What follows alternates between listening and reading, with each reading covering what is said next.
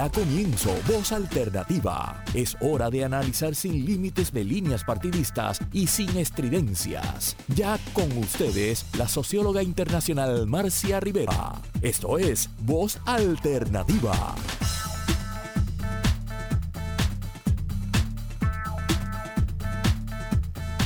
Muy buenos días, amigas y amigos, tengan todos. Estamos en una nueva edición de voz alternativa. Ya nos queda una más este año para terminar este año, el año más largo que nos ha tocado vivir eh, realmente. Hoy tenemos un programa eh, compuesto de distintos segmentos al que hemos llamado Periscopio 2021. Un periscopio, ustedes saben que es un instrumento para mirar desde lugares donde no se vean de abajo para arriba, ¿verdad?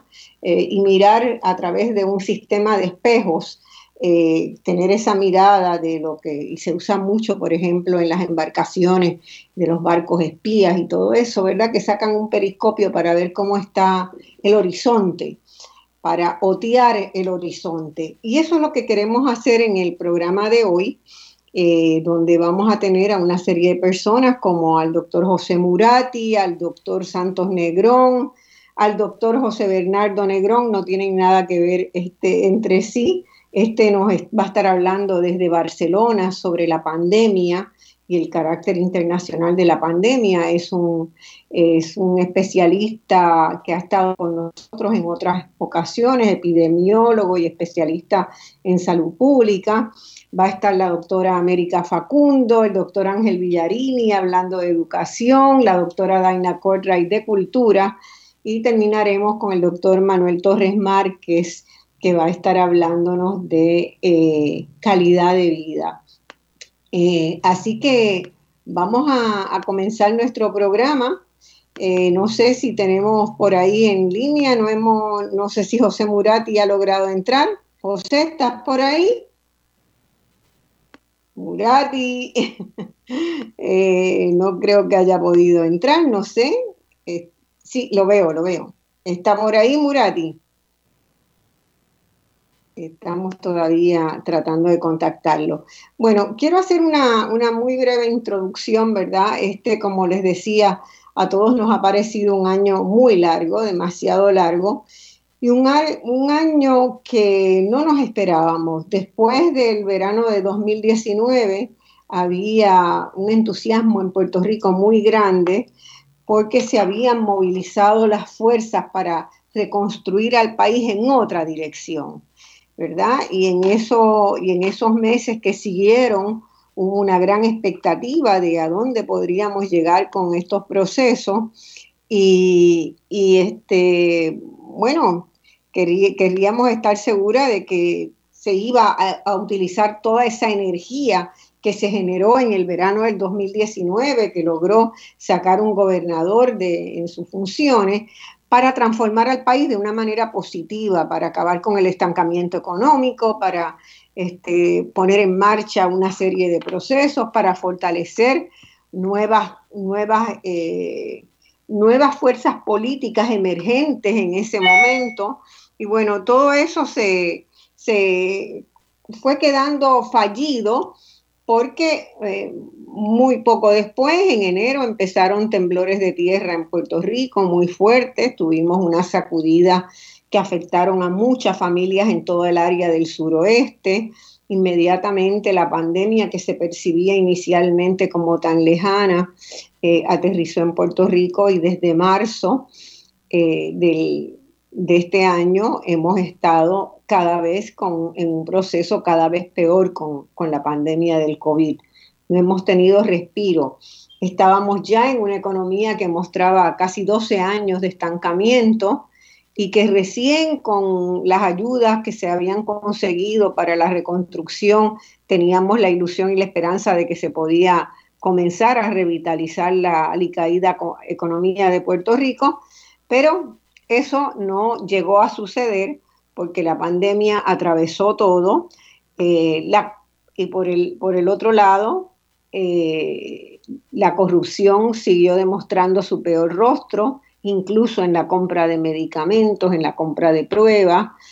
Eh, las instituciones gubernamentales fueron colapsando una a una, fueron, llegaron acusaciones contra la secretaria de Educación, ¿verdad?, por malos manejos de dinero y por corrupción, y obviamente tuvo que, abandonar su cargo, y uno a uno fueron colapsando las organizaciones gubernamentales hasta que llegó noviembre, hasta que llegó el proceso electoral.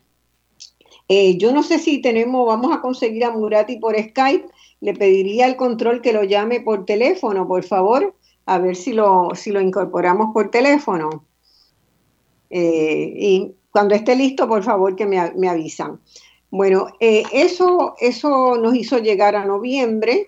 Eh, hubo sorpresas electorales importantes, ¿verdad? El partido en el poder, partido dominante más grande de Puerto Rico, y que ha enfrentado muchos problemas de, corrupción interna en los gestores gubernamentales que eh, han estado afiliados o designados por ese partido, pues ganó la gobernación, pero no, la, no el poder legislativo. En el poder legislativo entraron, entraron este, nuevos, nuevas personas, eh, una diversidad y una pluralidad de voces que no habíamos tenido hace muchísimos años en el país. Así que eh, después del proceso electoral nos hemos tenido que enfrentar a una gran incapacidad y a posiblemente actos fraudulentos en el, en el conteo de los votos, en el proceso de escrutinio, y cerramos el año con una clara convicción de que el sistema político electoral de Puerto Rico hay que rediseñarlo de la A a la Z. Así que eh, en eso nos ha agarrado eh, este cierre de 2020 y yo quiero repasar con estos invitados que tengo en el día de hoy, el primero de los cuales es el doctor Murati, que no sé, hablé con él hace muy poquito, eh, no sé qué le está pasando, si hemos tenido algún problema con él. Pero sí está. Estoy, estoy aquí, eh, Ah, pero ¿por qué no me habías interrumpido para saber que estabas bendito, te dije, te dije hola, pero estabas en Boya hablando. ok. Bueno, ¿estás en teléfono entonces? Estoy en teléfono porque me dijeron del cuadro que no habían logrado hacer la conexión de otra bueno, Bueno, te estábamos llamando, pero no contestaste el, el, Skype. Pero bueno, encantada en tenerte como quiera. Eh, Murati, ustedes saben que ha sido uno de los colaboradores más firmes de este programa a lo largo de los años. Es un historiador muy destacado, además de un escritor, de un poeta y de un, este, un gran escritor de Puerto Rico que presidió el Pen Club del país. Y yo le pedía a Murati que reflexionara, ¿verdad?, sobre esta interacción entre la política y lo social que no, que hemos terminado un año, este año tan duro, una de las cosas que, nos, ha nos ha legado, ¿verdad? Es una, una conformación distinta de la Asamblea Legislativa, que ya no está dominada por el partido que va a estar en el Poder Ejecutivo, todavía en la Cámara de Diputados, la Cámara de Representantes, no tenemos muy claro cuál va a ser el recuento final, pero todo indica que también el partido ha perdido, el Partido Nuevo Progresista ha perdido la Cámara de Representantes y ello podría eh, o abrir unas nuevas puertas para que esas voces desplieguen nuevas iniciativas o podría ser una base para un conflicto permanente, ¿verdad? Y tenemos que, no podemos olvidar que el gobernador electo fue electo con el 32% de los votantes que ha sido la cantidad más baja en la historia de Puerto Rico, porque este, otras fuerzas emergentes le, restaron muchos votos. Eh, Murati, ¿qué, cómo ves este proceso? Por un lado, esa posibilidad de conflicto, por otro lado, eh, el tremendo crecimiento de la desigualdad social que ha habido en Puerto Rico desde el huracán María, los terremotos y la pandemia. Eh, eh, es claro que el proceso afectado, eh, estos procesos han afectado a todo el mundo, pero no a todo el mundo por igual. Los pobres han seguido pagando los platos rotos, como suele ser. Eh, pues muy buenos días, Marcia, y muchas gracias por la invitación al programa y, buenos días a toda la, la radio audiencia. Eh, el, el, tema que has planteado, yo traía un, trasfondo un poco más antiguo, ¿verdad? Desde, el principio de los tiempos hasta el 2020 pero me parece que, lo más oportuno es ir directamente a, los planteamientos que tú acabas de hacer. Eh, eh, lo que lo que Puerto Rico está experimentando es muy similar a lo que ha estado, han estado experimentando los Estados Unidos y muchos países de Europa y es el resultado de un eh, de un virus que nos viene afectando desde el final de sobre todo desde el final del siglo de, de, del, siglo pasado, desde el 1980, y es el virus del neoliberalismo, ¿no? Eh, en, la mayor parte de las economías del mundo, eh, los sectores eh, de producción, en combinación con los gobiernos que se han agenciado para representarles, han estado sustituyendo el crecimiento económico con un desarrollismo que ha estado dirigido básicamente a la acumulación de la riqueza.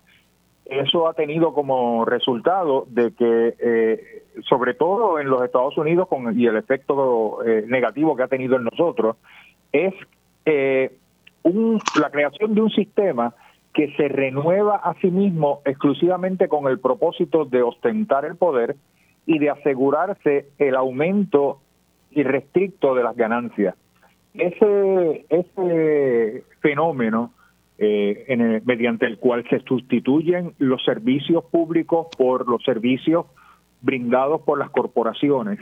Hace parte de la premisa de que las corporaciones, en la medida en que son productivas, pues son más eficientes en brindar servicios, así como eh, eh, productos.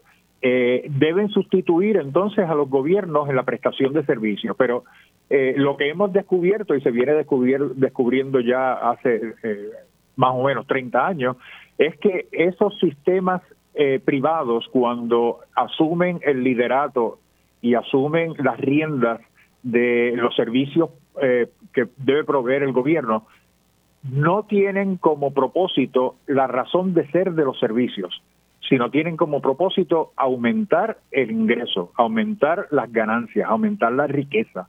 Y por eso vemos, eh, en Puerto Rico tenemos el ejemplo de, los planes de salud que lejos de estar diseñados para atender las necesidades de salud de la población, están diseñados para maximizar el ingreso de las mismas corporaciones que, que, aseguran eh, a la población, inclusive en menoscabo hasta de los mismos eh, prestadores de servicios.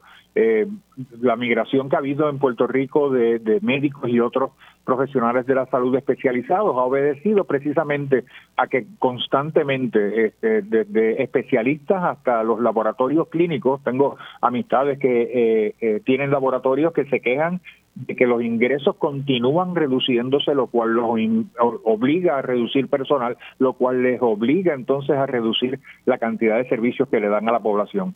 E, esta, esta, este capitalismo desbocado, que es en realidad de lo que estamos hablando, ha redundado en que cada vez los servicios son más pobres, y, y, cada vez las corporaciones intermediarias entre el pagador, que es el gobierno, y los, beneficiarios, que es la población asegurada y no asegurada, eh, e, es más distante, cada vez hay menos posibilidades de atender las verdaderas necesidades de la gente.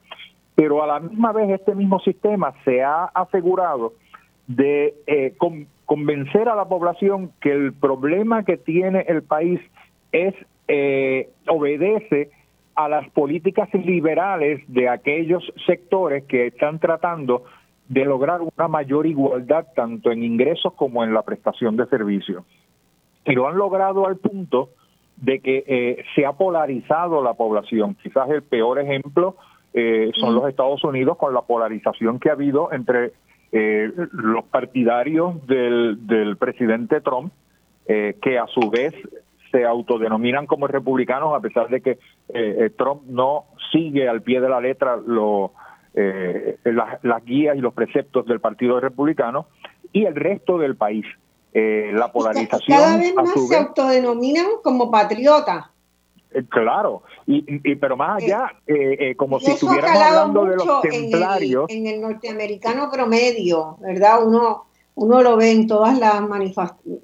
el expresar orgullo por ser patriota y ser patriota es, es Trump. El ser patriota es estar en contra de todo ese liberalismo, pero incluso, Marcia y el público, eh, eh, se han convertido como una especie de templarios en que eh, todo ese conservadurismo se ha arropado con la bandera de la religión para llegar a los extremos de decir que el presidente ha sido ungido por Dios y que de la única forma que se es patriota es siendo religioso y religioso protestante y a la misma vez adoptando las mismas actitudes y las mismas eh, acciones que ha llevado a cabo el gobierno, incluso en contra de la población. Eh, no es extraño ver gente militando en contra de sus propios intereses, como es el caso que ha ocurrido en Estados Unidos con el uso de las mascarillas para protegerse del virus. O sea, se ha, eh, se ha politizado el uso de la mascarilla como el que utilizar la, la mascarilla es estar en contra del gobierno, en contra de, del sistema estadounidense, incluso en contra de la nación y la razón de ser de los Estados Unidos. En Puerto Rico ha sucedido algo eh, paralelo eh, y, en alguna medida similar, ¿no? Eh, parte de la resistencia que se da en el 2020 viene de un partido forjado por militantes religiosos que a pesar de que el partido de gobierno históricamente ha sido respaldado por eh, los sectores más conservadores del protestantismo, sin embargo, este sector que alcanzó un 17% de los, de los votos, considera que ni tan siquiera el partido de gobierno los representa bien en términos de ese conservadurismo y ese conservadurismo lo que busca es no cambiar ese status quo, sino eh, eh, militar a favor de un status quo en el cual la mayoría no está siendo eh, ni representada ni atendida. Y como tú muy bien mencionabas, eh, ese, esa mayoría que históricamente han tenido los dos partidos principales se redujo a un 62% a su vez del 52% que votó. Por lo tanto, estamos hablando de que un 48% de la población decidió que no iba a participar del sufragio. Parte puede haber sido por temor al contagio del virus, pero parte también ha sido por el desencanto con los dos partidos principales y a su vez su no convencimiento de que los nuevos partidos emergentes en realidad le representaran. Pero no obstante, ese 37% compuesto por eh, eh, los movimientos emergentes definitivamente representa una resistencia en contra del binomio PNP-PTD que ha dominado la política durante los últimos eh, 50, 60 años. Así que de cara al futuro, a mí me parece que el 2019 fue un año eh, clave en términos de la gente darse cuenta de que no tenían que serle 100% leales al partido al que históricamente habían participado para a la misma vez identificarse con la equidad y la justicia, que se podía estar en contra de la corrupción y a la misma vez mantener el mismo ideal.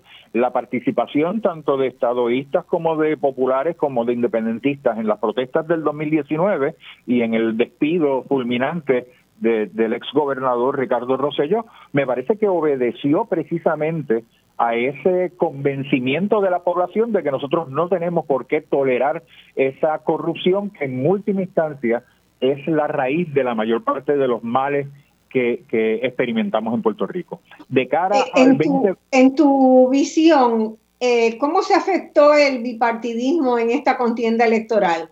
Eh, hubo una retraída importante en ambos partidos. Eh, pero eso significa que está muerto, está herido. ¿Cómo, cómo lo viste? Pues eh, como, como lo estamos viendo en este momento, a mí me parece que el partido de gobierno se va a mantener relativamente incólume, aunque en una, eh, como tú muy bien mencionaste, con solamente un 32% de, de, de los votantes, porque es un partido que eh, se nutre de unos sectores de la población que se benefician directamente de contrataciones y, eh, eh, reclutamiento de sus cuadros en diferentes posiciones, en distintos municipios y en las tres ramas eh, del, del gobierno. Así que este partido a mí me parece que se va a mantener reducido, pero se va a mantener. Lo que me parece que va a suceder con el Partido Popular es que va a empezar a eh, eh, reducirse aún más, eh, sobre todo porque ya no cuenta con un liderato que pueda inspirar a sus a sus electores a continuar apoyando un status quo que para todo el mundo resulta insuficiente el partido de gobierno continuará su agenda de que lo que necesita suceder es la estadidad, a pesar de que la estadidad no ha ganado eh, una mayoría de los votos en los en los, en los plebiscitos y a pesar de que ni, tampoco en el favor de los partidos en Estados Unidos. Vamos a tenerlo claro. punto ninguno de los dos partidos eh, de Estados Unidos, en el, en el caso del Partido Republicano, no van a apoyar la estadidad por razones muy sencillas. Número uno, en gran medida por racismo, porque es un partido que se ha abanderizado con el racismo de Donald Trump y, y, el rechazo de todos los inmigrantes y nosotros no dejamos de ser inmigrantes latinoamericanos aunque tengamos la ciudadanía. Eh, y en el caso del Partido eh, Demócrata, aspiraría a que eh, posiblemente Puerto Rico pudiera unirse para brindarle un millón y pico de votos al Partido Demócrata, partiendo de la premisa de que la mayor parte de los puertorriqueños se afiliarían al Partido Demócrata, pero a su vez reconocen que en Puerto Rico no existe un clima para apoyar esa estabilidad yo creo que el, mayor desafío lo, lo, tenemos el resto, ¿no? De alguna forma necesitamos convencer a la mayoría del pueblo, tanto el 48% que se abstuvo de votar, como ese 37% que votó por otra alternativa que no fueran los dos partidos tradicionales, de convencerse de que ese otro Puerto Rico alterno es posible y cómo se va a conformar. Eh, históricamente eh, se nos ha asustado, ¿verdad?, con que la independencia es un pasaporte a la pobreza y a la pobreza extrema, que nos, convertiríamos como en una especie de Haití, pero sin embargo eh, necesitamos conformar un proyecto de país que le resulte atractivo tanto a los empresarios puertorriqueños como a los em, a los trabajadores y los empleados, ¿no? Eh, esos, esos empresarios puertorriqueños que pueden eh, mirar hacia el sur y ver cuántos países latinoamericanos han podido eh, subsistir sin necesariamente estar conectados al sistema de gobierno, ni al sistema comercial, ni al sistema industrial de los Estados Unidos. nosotros, nosotros en Puerto Rico exportamos una serie de productos que se pueden multiplicar si nosotros capitalizamos en el talento que hemos acumulado en gran medida gracias a la relación con los mismos Estados Unidos. Pues no podemos negar que el, la sofisticación del empleado puertorriqueño proviene de eh, su participación en uno de los sistemas eh, eh, de producción eh, y, de, y de comercio más sofisticados del planeta. Y es interesante, ya tenemos que redondear contigo, es interesante que en un estudio muy reciente que se reseña hoy en, en el Nuevo Día, se menciona que la estructura productiva de Puerto Rico apenas se ha tocado por la pandemia, logró sobrevivir estable lo que ha tenido los mayores problemas en términos económicos el sector de turismo, el sector de servicio y eh, obviamente el sector comercial. Algunos, algunos de los este, componentes del sector comercial, ¿verdad? Pero la estructura productiva parece haberse mantenido. Este, vamos a tener que, lamentablemente, tenemos una agenda que da para un seminario de tres días, ¿no? La correcto, correcto. La seguiremos. Muchas gracias. Este, no, gracias a ti, Marcia. Estoy Siempre es un placer tenerte. La participación de los, de Enrique Murati, historiador y además con una larga trayectoria y experiencia en el ámbito de los negocios en Puerto Rico y un gran escritor. Y tenemos en línea ya al doctor Santos Negrón Díaz. Santos, ¿estás por ahí? ¿Qué tal? Saludos, buenos días. Saludos el gran profesor de economía de la Universidad de Puerto Rico, muy querido, muy respetado siempre en los ámbitos de economía y de planificación. Eh, Santos, ¿qué va a pasar? Bueno, sí, este, yo leí el tema que tú me asignaste, eh, me, me, parece interesantísimo. estamos en una situación de gran dificultad porque yo estaba pensando no que los economistas acostumbramos cuando nos invitan a hablar en algún sitio, en un contexto, nos aprovechamos de los datos, nos apoyamos en ellos y entonces hacemos una evaluación, quizás establecemos tendencias hacia el futuro con un grado de certidumbre siempre, ¿verdad?, menguado, pero en este momento ese tipo de ejercicio que nosotros acostumbramos a hacer virtualmente es imposible.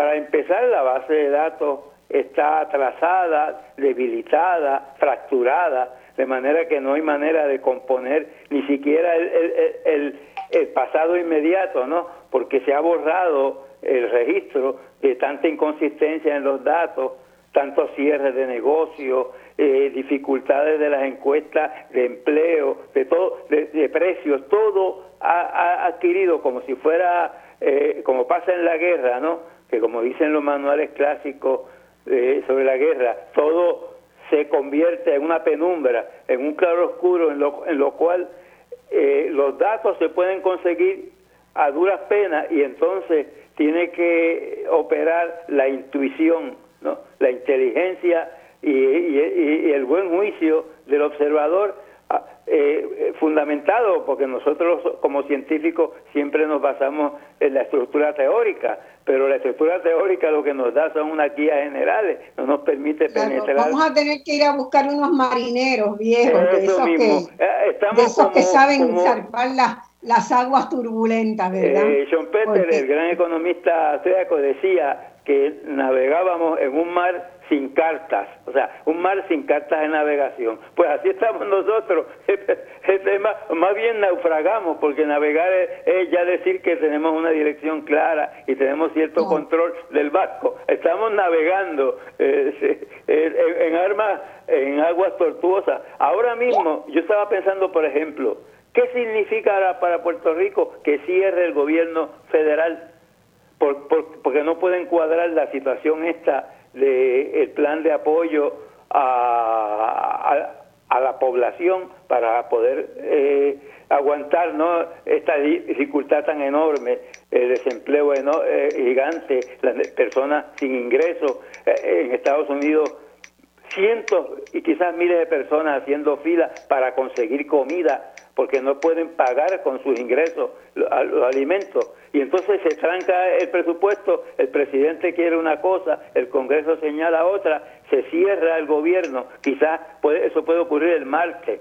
Y nosotros aquí en Puerto Rico, eh, como tú me preguntabas sobre los fundamentos del programa del gobernador electo, eh, esencialmente lo que él ha planteado es, vamos a usar los fondos federales, vamos a canalizarlos, vamos a tener más rigor en, la asignación, más supervisión en el uso de los fondos. Y virtualmente nuestra carta de triunfo es usar efectivamente los fondos federales, como si la economía fuera un vacío que simplemente con un flujo externo de fondos se activa, completamente erróneo, ¿no? La economía hay que restaurar la base productiva, hay que eh, reorientar toda la formación de recursos humanos, eh, mejorar la infraestructura en todos sus elementos, atender el problema fundamental de la pandemia, que es paralizante para la economía, eh, movilizar, recuperar el espíritu, el ímpetu de, la universidad como fundadora, como productora fundamental de, recursos de alto nivel eh, educativo. Eh, tiene que eh, acomodarse a estrategias de dirección que se usaron en el pasado y fueron efectivas. Yo creo que una cosa fundamental que tiene que hacer el gobernador es crear un consejo de asesores económicos y en, aspectos económicos y de competitividad. Eh, e incorporar el pensamiento estratégico en el, la dirección. Pero esos consejos tienen que ser diversos, porque si se reúne de la misma gente cuyos intereses económicos están en juego, pues no vamos para ningún lado, continuamos con la corrupción que lo que ha Esta mañana al doctor Fauci, que es un sabio, y él estaba diciendo, yo decía, bueno, lo que dice el doctor Fauci lo podemos eh, usar como contexto para entender a Puerto Rico. Es lo que dice, nosotros no podemos combatir esta pandemia, cada cual por su lado, pensando lo que, lo que se le ocurre, cuando esto requiere esfuerzos coordinado, de consenso, porque es una cosa extremadamente grave. Van a morir cientos de miles de personas y nosotros seguimos discutiendo detalles mínimos, no tenemos una estrategia global de acción. El gobernador de Puerto Rico tiene que hacer eso, tiene que buscar consenso del sector privado, de los trabajadores unionados y no unionados, de, los jóvenes universitarios, de todos los componentes fundamentales de las comunidades que también de las organizaciones de la sociedad civil que son muchísimas y las que se han echado al cuerpo la reconstrucción del país verdad exacto eso está clarísimo.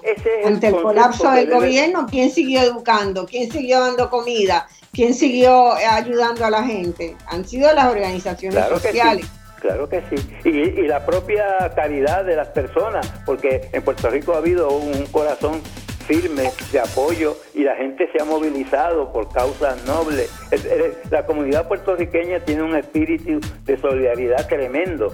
Nosotros no solamente tenemos que ayudar, tenemos que ayudar a nuestros vecinos. Puerto Rico es un país que tiene, uno lo mira, ¿cuántos son los países que tienen el privilegio de una vacunación universal gratis en este momento en el mundo? Son bien pocos. Nosotros tenemos que usar ese fundamento no solamente para mejorar nuestra economía y nuestra sociedad, sino ayudar a los hermanos del Caribe a la proyección. Eh, eh, los países pobres van a sufrir una atrocidad porque no pueden financiar esas vacunas. Y hay una, hay un, eh, la división internacional que hay entre países ricos y países pobres se va a acentuar malamente porque muchos países no van a poder reunir las condiciones financieras para combatir la, pandemia en el grado y complejidad que requiere, a un alcance macrosocial y macroeconómico costosísimo.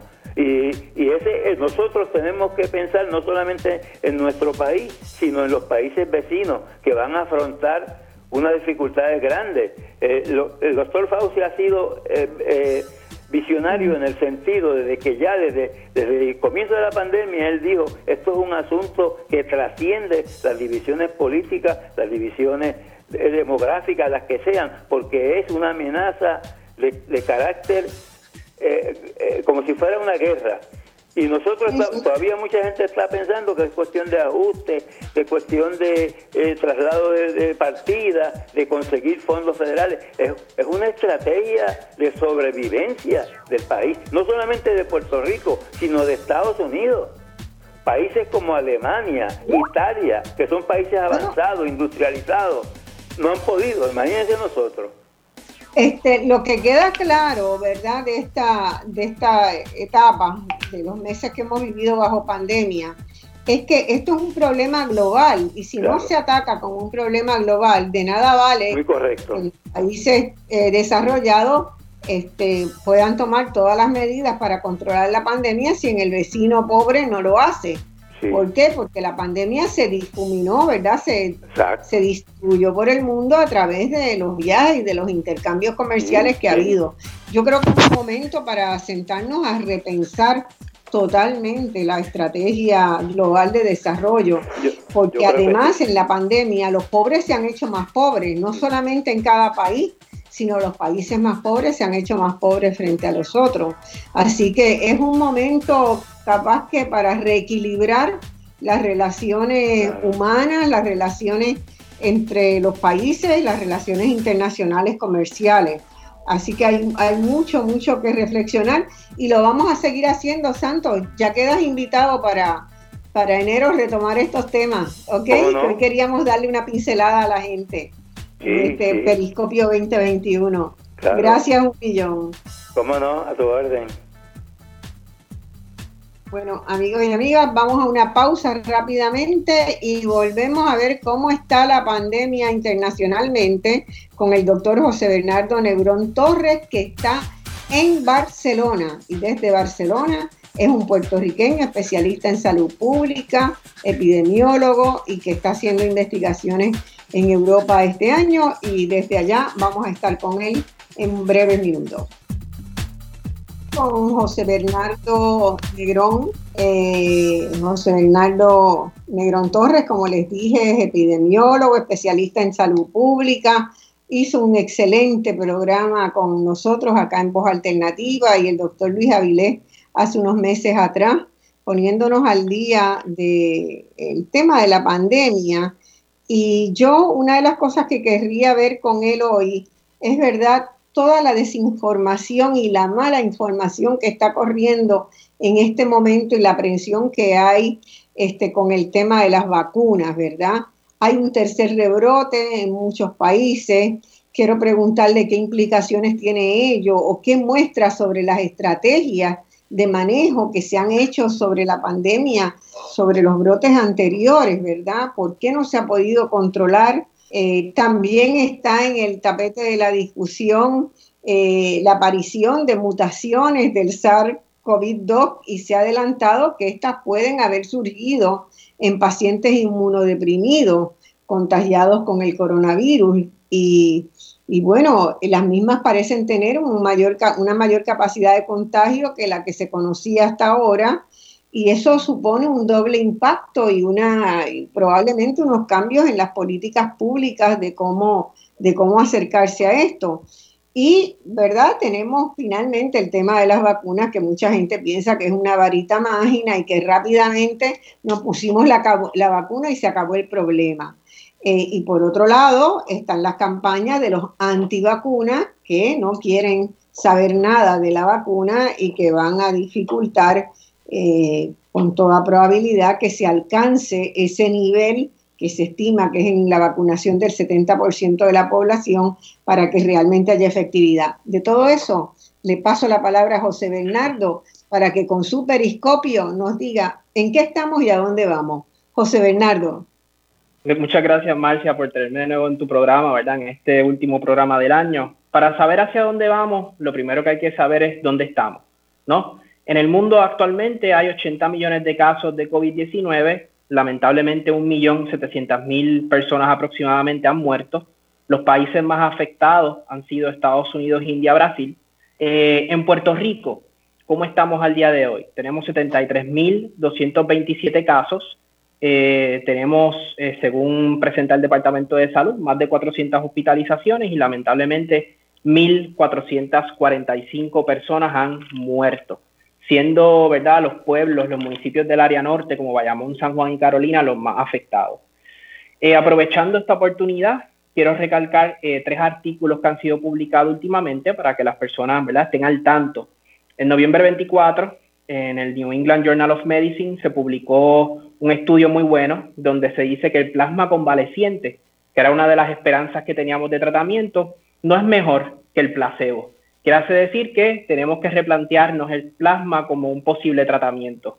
En diciembre 8, eh, las guías del CDC, por fin, luego de un gran esfuerzo de muchos científicos, como lo es el doctor José Luis Jiménez, admiten, eh, ¿verdad? Hasta cierto punto, que el COVID-19 puede ser transmitido por el aire, por aerosoles. Eso trae otras implicaciones donde, ¿verdad? Requiere que la ventilación continua de los lugares cerrados, ¿verdad? es importante para evitar ese contagio por aerosoles. Y diciembre 16 se hace una publicación bastante importante donde la causa número uno de muertes en adultos de edades entre 25 a 44 años en los Estados Unidos pasa a ser el COVID-19. Antes era el, el uso de los opioides, el mal uso de los opioides, que sabemos que hay una crisis, pero esto también tira abajo un mito de que es una enfermedad que solamente afecta a las personas mayores eh, y a los viejitos y a las viejitas, eh, sino que personas de 25 a 44 años, la causa número uno de muerte en los Estados Unidos es el COVID-19. Eh, ese es un dato terrible que lo deben escuchar todos los, todos los jóvenes, tenemos que repetirlo hasta el cansancio. Sí, sí, es, increíble lo que está pasando. Un tema que tú trajiste a colación es este tema de esta nueva mutación del virus, que eh, donde primero se escuchó hablar fue en el Reino Unido. Y efectivamente, voy a hablar un poquito de eso. El 20 de noviembre se identifica una mutación en este virus. Las mutaciones en los virus son normales, se dan, ¿verdad?, cada rato. Y eh, el gobierno del Reino Unido pues no le presta mayor importancia. Pero de momento, en diciembre siguen estudiando, estudiando y dicen, oh, para, aquí pasa algo esta mutación es bastante importante. Y ahí es donde lo comunican. Y se dan cuenta que la variante de este virus es aproximadamente un 60% más contagiosa que la anterior y posee una mayor carga viral. ¿Qué implicaciones tiene esto? Pues básicamente voy a poner de ejemplo el caso de los niños, que si muy bien los niños se contagiaban igual que los adultos, posiblemente eh, su enfermedad era más leve. Ahora con esta mutación en el virus, incluso los niños menores pueden tener, eh, los menores de edad pueden tener este, complicaciones bastante, ¿verdad?, este, fuertes a causa de esta mutación. Esto también tiene otras implicaciones pues, para personas de alto riesgo, como son las personas este, con inmunocomprometidas, porque pues esta nueva variante del virus eh, puede, puede no, es mucho más fuerte y ocasiona mucho más problemas. La pregunta aquí no es si va a llegar a no Puerto Rico, sino cuándo. Eh, porque esto ya va a llegar y posiblemente ya esté en Puerto Rico. Eh, Ayer estaba leyendo que ya hay en cinco países de América Latina ya se han detectado eh, distintas mutaciones de, del virus. Sí, muchas de las de las de las soluciones que se plantearon rápido fue intentar cerrar el espacio aéreo, pero sabemos que en el mundo en el que vivimos pues es muy complicado y que incluso cuando empezó la pandemia, fue bastante complicado en muchos de los países hacer esto. Así que lamentablemente yo entiendo que esta mutación va a llegar, se va a esparcir por todo el mundo y ahora sí que estaríamos entre una carrera, entre vamos a vacunar antes de que llegue esta mutación, eh, ¿verdad? Y nos dé mucho más fuerte, pero lo que se avecina son meses, a pesar de ya tener dos vacunas, que ahora vamos a entrar un poquito en ese tema, aprobadas, eh, nos esperan meses fuertes porque estamos ahora ante la carrera de esta mutación. Esto también para todas las personas que nos escuchan que tienen alguna enfermedad como sea cáncer, este, enfermedades autoinmunes, eh, enfermedades reumáticas. Eh, la solución aquí, básicamente, me han preguntado mucho si se deben o no vacunar, qué implicaciones tiene esto. La realidad es que hay pocos datos sobre la vacunación en estas personas. No solamente en el COVID, sabemos que hay otras enfermedades donde hay personas que no se les recomienda la vacunación por su estado, ¿verdad?, del sistema inmune. Así que aquí una posible solución es que todos esos profesionales que trabajan con personas este, que estén inmunocomprometidas o esos cuidadores, que ellos sean los que se vacunen para proteger de esa manera a esta población vulnerable de la cual todavía no tenemos datos suficientes sobre si esta vacuna, les va a ocasionar más beneficios que daños. Así que es bien importante a todas esas personas, ¿verdad?, que sí que se vacunen y de esa manera se les protege a esta población que no puede vacunarse y eso es lo que se conoce como inmunidad de grupo o la también llamada inmunidad de rebaño, que protegemos a otros si nos protegemos a nosotros. En el tema de la vacuna, este, Marcia, pues ahora mismo tenemos dos vacunas aprobadas eh, por emergencia, ¿no? Por la, por la FDA. Y tenemos la de Pfizer, BioNTech y la de Moderna. ¿Qué sucede? Pues que claramente estas vacunas han sido probadas en ensayos clínicos, pero las personas tienen que saber que en los ensayos clínicos se ven muchas cosas, incluso, ¿verdad?, esa seguridad, pero que la vida real no son ensayos clínicos. Entonces, en esos ensayos clínicos se han dejado poblaciones fuera, eh, como mujeres embarazadas, personas con alergia, y claramente, a pesar de que tenemos dos vacunas, pues hay unas poblaciones que todavía eh, no tienen una vacuna con la que se sientan seguros porque es que no hay datos. No quiere decir que sea dañina, simplemente que no tenemos datos para decir, mira, no, no te hace daño. En esa población están los menores de edad, ya se sabe que la vacuna de Pfizer y BioNTech no se recomienda para personas con alergia severa. Esas personas tienen que entonces valorar la de Moderna u otras opciones que luego vendrán. Y eh, tenemos a los menores de edad, este, mujeres embarazadas y mujeres lactantes. Sé que hay recomendaciones de que se la pongan, pero la realidad es que no hay datos que digan eh, que ocasiona o no daño. Eso es bien importante saberlo. Eh, hoy leí que la de AstraZeneca y la Universidad de Oxford va a ir esta semana para revisión en, el gobierno británico, ¿verdad? Y ellos tienen, confían en que también la aprueben. Es una vacuna más barata que requieren menos, menos periodo de enfriamiento, menos intensidad de enfriamiento. Y bueno, podría ser una vacuna, ¿verdad?, este, más disponible para, para situaciones donde hay más pobreza. Sí, total, y que, y que es importante que todos sepamos que aunque estas vacunas fueron aprobadas de emergencia, ellos siguen haciendo estudios, porque estas poblaciones como los menores de edad, las mujeres embarazadas, se están haciendo estudios ahora, porque la idea es a largo plazo poder cubrir toda la población. Eso sí, ¿cuál va a ser el reto para el próximo año? Ya que me dijiste que, que se avecina. El reto al que nos enfrentamos con la pandemia va a ser la comunicación, porque el exceso de optimismo con este proceso de vacunación pues nos puede jugar en contra y puede crear expectativas irreales el reto que tiene la salud pública es la comunicación. Para poder entonces, eh, no podemos simplificar las cosas, como que, que se vacune todo el mundo con cualquier vacuna. No, no. Hay que explicarlas mucho más.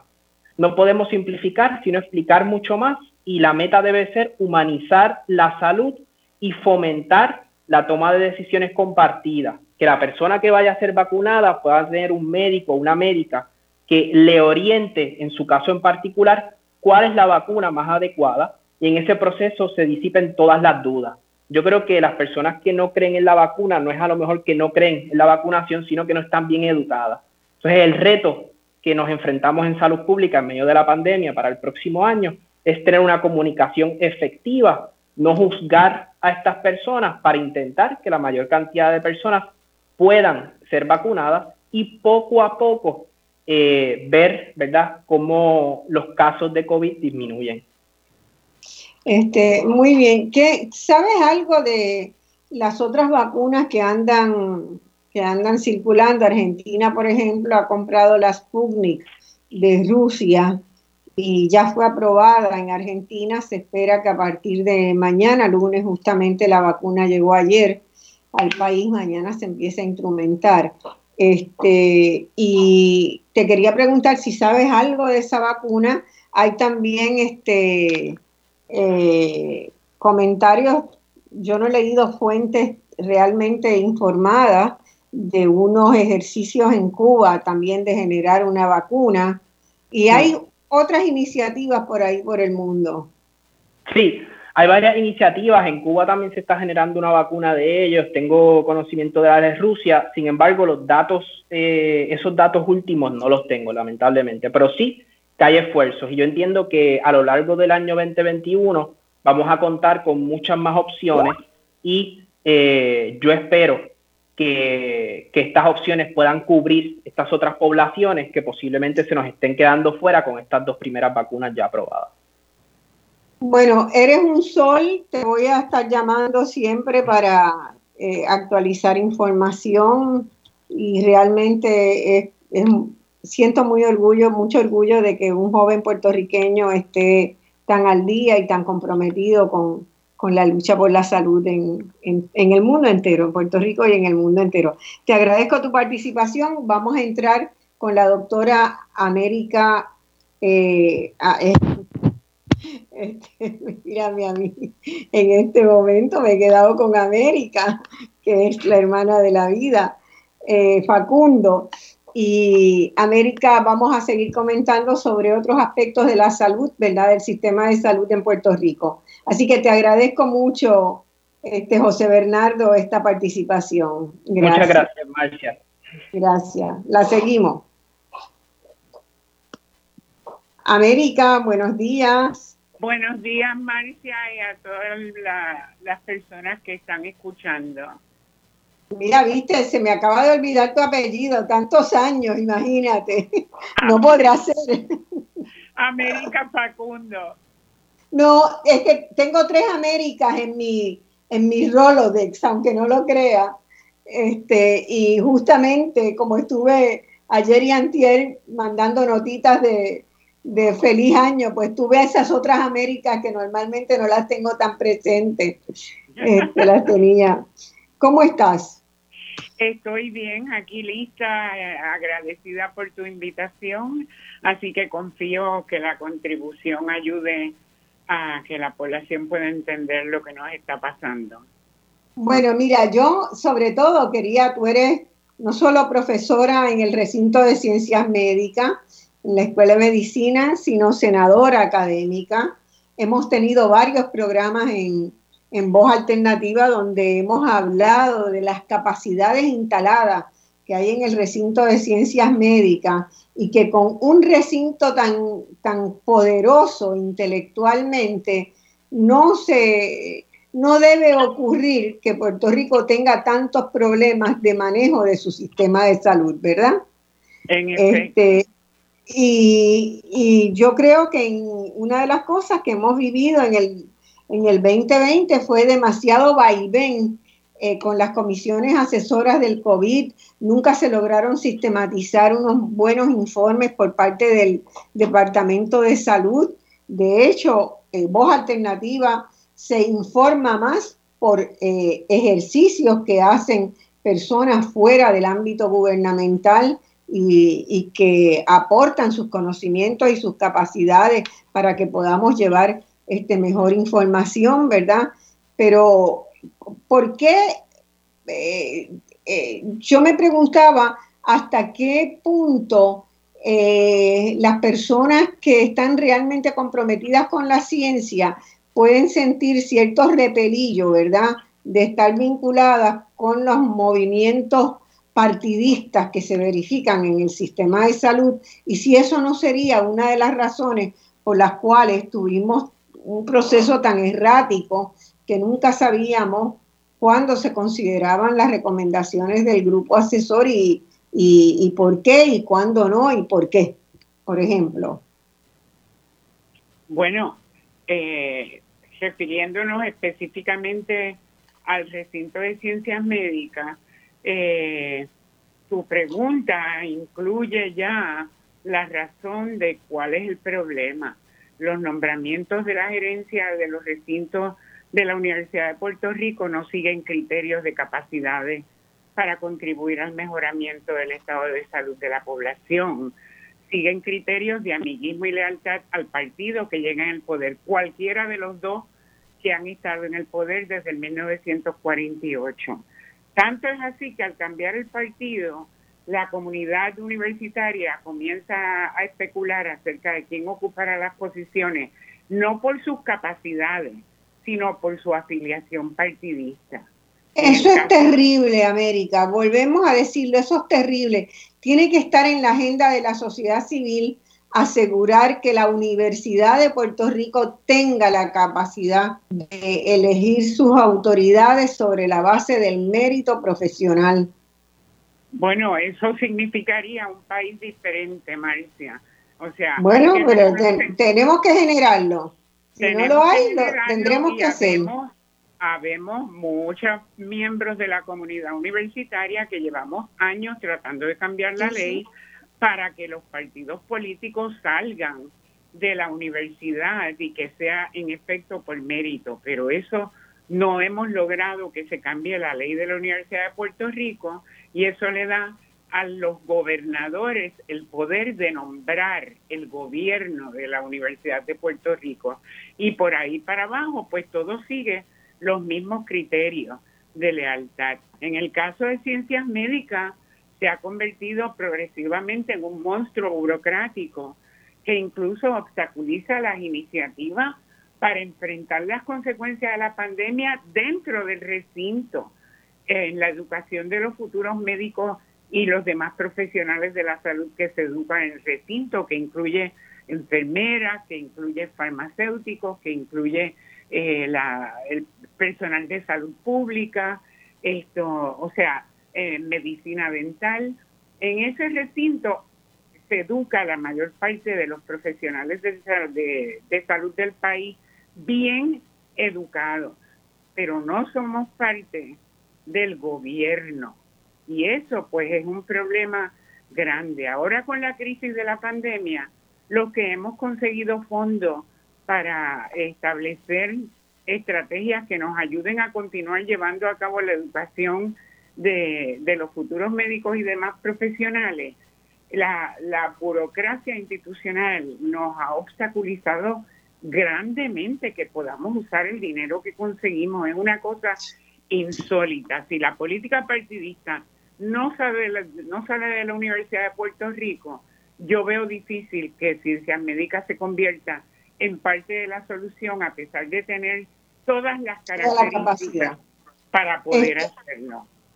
Hay, eh, nosotros tenemos la confianza, ¿verdad? La expectativa de que los nuevos legisladores y legisladoras, por lo menos en el caso de los de Victoria Ciudadana, porque me consta que Victoria había asumido un compromiso con el comité intersectorial, creo que es que así se llama, de la Universidad de Puerto Rico, que generó la base de un proyecto de ley transformadora de la universidad, donde esos elementos que tú señalas están incluidos.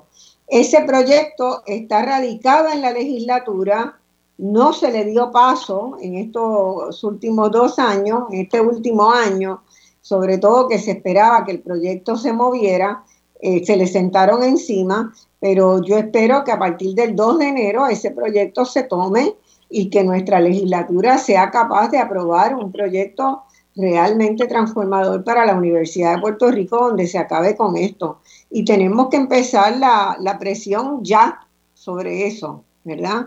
Sobre los legisladores electos y sobre todo sobre esa camada de nuevos legisladores que representan una visión este, más, más progresista. En el caso de, de Anaíma Rivera Lacén, por ejemplo, eh, de Rafael Bernabe, que es un universitario, yo espero que lo asuman como, como un compromiso personal de impulsar ese proyecto para poder potenciar no solamente ciencias médicas, todos los recintos, porque la Universidad de Puerto Rico tiene un cúmulo, debe ser el eje sobre el cual se monten las nuevas estrategias de desarrollo.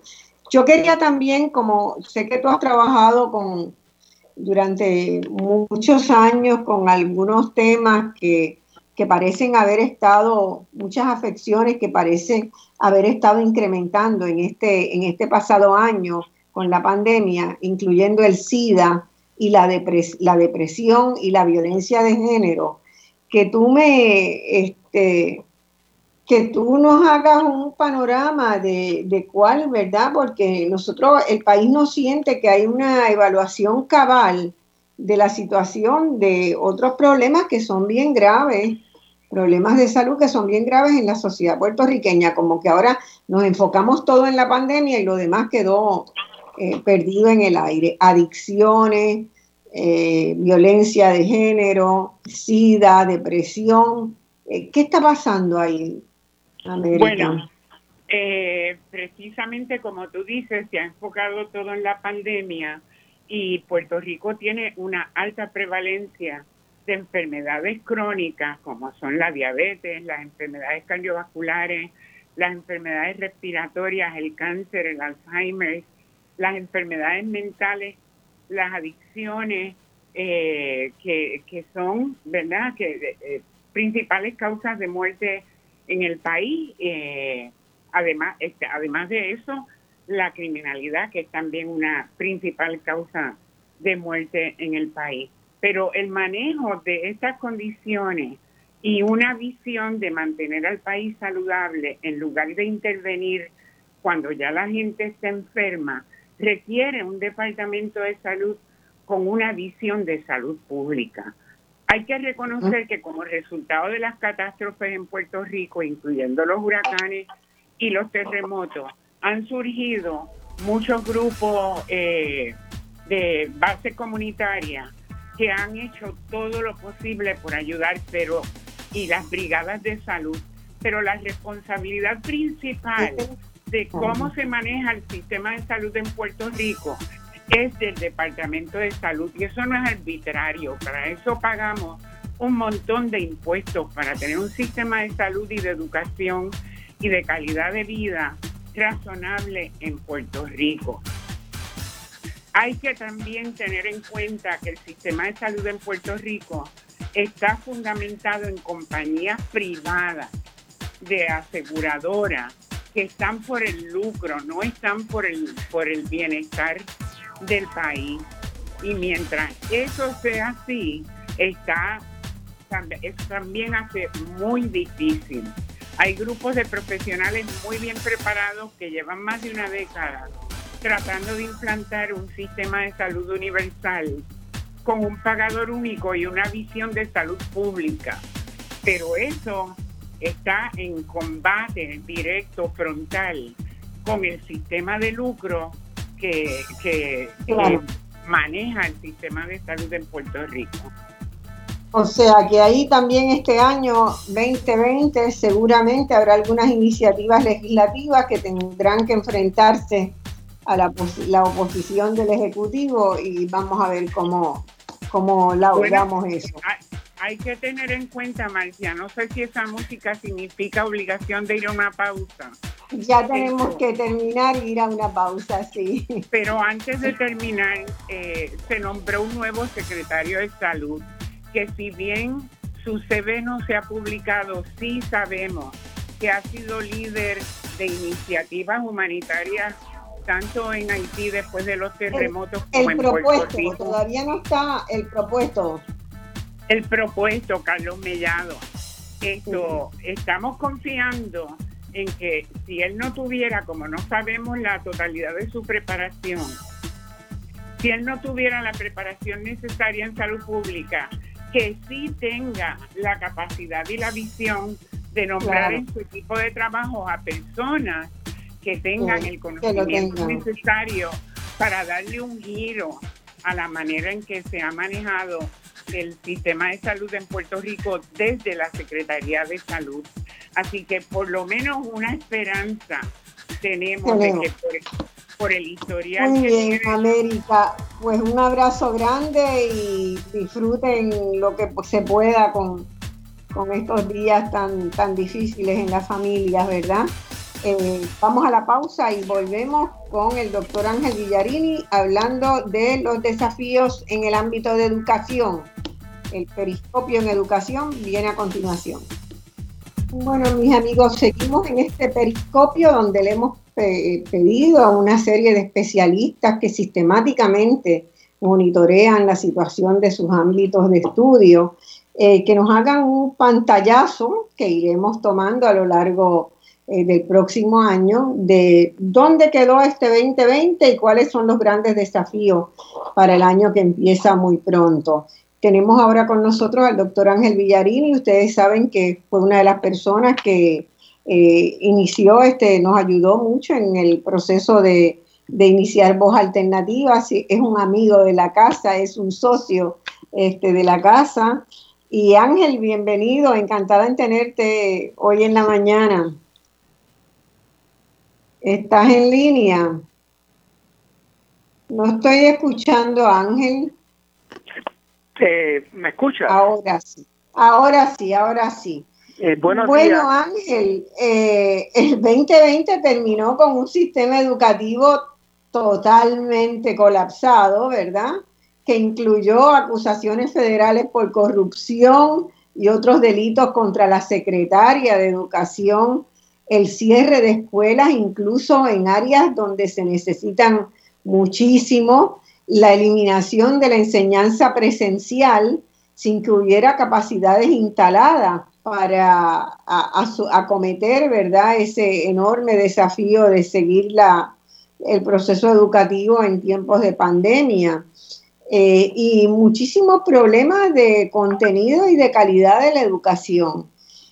Eh, aún eh, hay una propuesta, ¿verdad?, de nueva secretaria de educación, pero no hay, yo no he visto por lo menos, no sé si tú lo has visto, un plan, una estrategia para el 2021, ni que haya presentado eh, la propuesta la designada secretaria, ni que haya presentado el gobierno de, de Pierluisi, que comienza el 2 de enero. ¿Cómo tú valoras lo que sucedió este año y los impactos, sobre todo de largo plazo, que puede tener lo ocurrido en, en este cuatrienio, ¿no? Que culminaron y que llegaron a este casi colapso general y a la frustración de muchos maestros y maestras que tuvieron que echarse encima por compromiso personal el darle algo a cada uno de los estudiantes del sistema de Puerto Rico.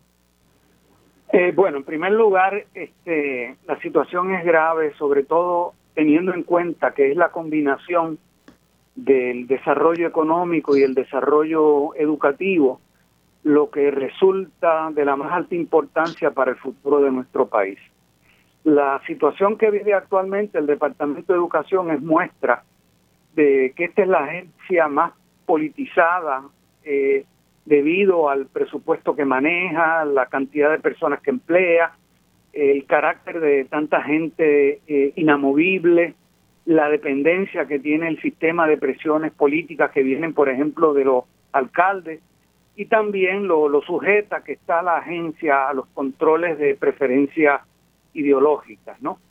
En la mayoría de los casos también, eh, debido a lo anterior, lo que prevalecen en el nombramiento de las personas que dirigen el departamento, pues son criterios partidistas y de eh, clientelismo, y de igual modo en la contratación que se hace de, de servicios. Todo esto es lo que explica que, que no haya planes de desarrollo eh, a largo plazo y sobre todo planes adecuados, porque en última instancia no se está al servicio realmente del país, sino de esa diversidad de intereses que hemos eh, mencionado. A esto le debemos añadir, ¿verdad?, que las crisis eh, naturales y sociales que ha vivido el país harán que este año eh, pase a la historia como el año perdido, tanto en la economía como en la, en la eh, educación. Habrá que hacer este, estudios, ¿verdad?, de, que nos permitan determinar todo el daño infligido y autoinfligido que estos procesos han, han tenido. Y lo cierto es que es en medios de crisis que sale a relucir lo mejor y lo peor que tenemos los pueblos y que tenemos la, las personas, ¿no? Y eso pues lo hemos estado eh, viendo, hemos estado viendo desde eh, ejemplos de, los de, los más criticables y desastrosos que puede haber, pero también hemos visto conductas eh, ejemplares de parte de, muchos maestros que a pesar de todo pues se empeñan en, tratar de dar lo, mejor de sí dentro de estas condiciones, ¿no? Así, así es. Eh, los maestros, tanto en la federación como en la asociación, habían estado planteando eh, querer, ¿verdad?, su disponibilidad, su disposición para participar activamente en la preparación de la estrategia para recuperar y transformar el sistema educativo. ¿Tú crees que ello puede pasar ahora, dado el carácter de verdad de la persona que ha sido designada y su vinculación con la Asociación de Maestros?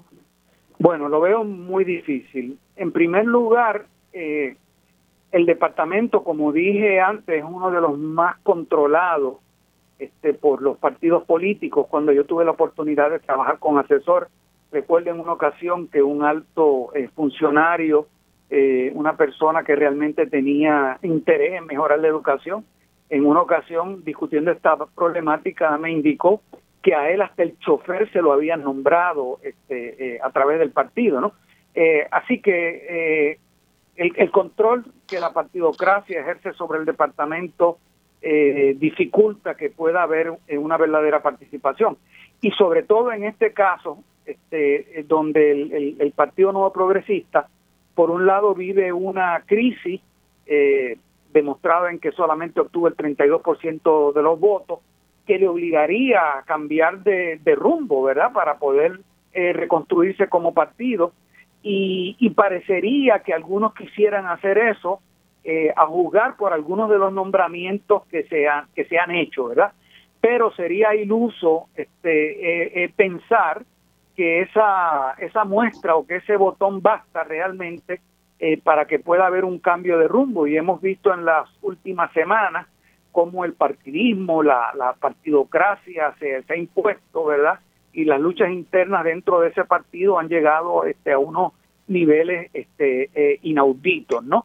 Eh, también los compromisos que se tienen con los inversores, los compromisos con la ideología eh, proestadista que se quiere empujar a todo lo que da, eh, a pesar que solamente cuente con ese 52%, de menos del de menos del 50% de las personas hábiles para votar que lo que lo utilizaron, ¿no? Así que por todas esas razones yo veo muy, muy difícil que incluso suponiendo que hubiera personas bien intencionadas puedan hacer algo.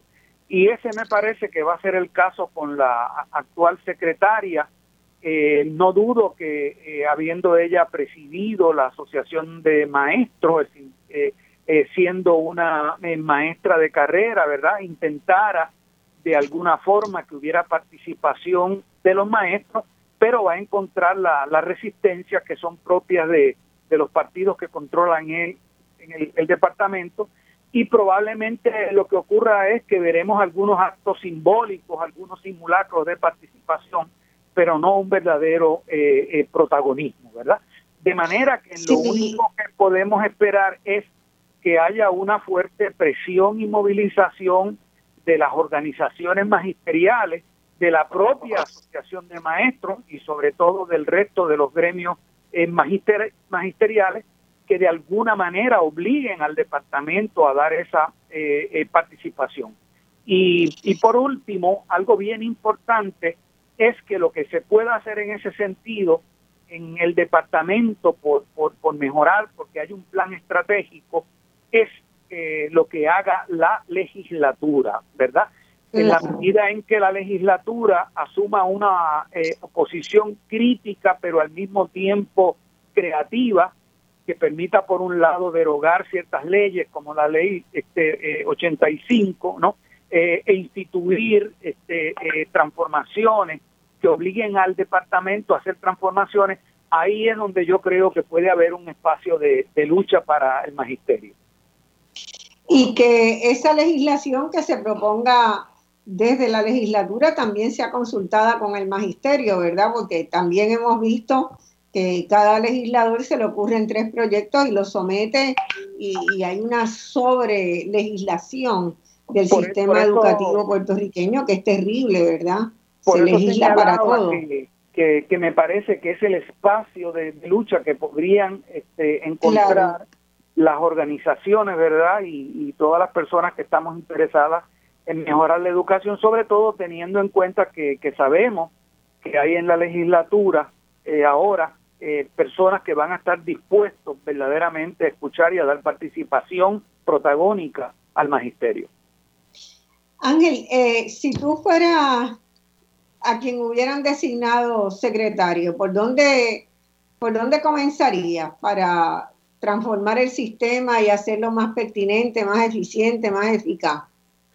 Bueno, yo creo que lo, primero es que desde hace décadas el Departamento de eh, Educación eh, carece de, un faro, de un propósito que lo guíe, que lo oriente y que sea verdaderamente eh, inspirador para, el magisterio eh, eh, entrar de lleno eh, a, mejorar con ganas, ¿verdad?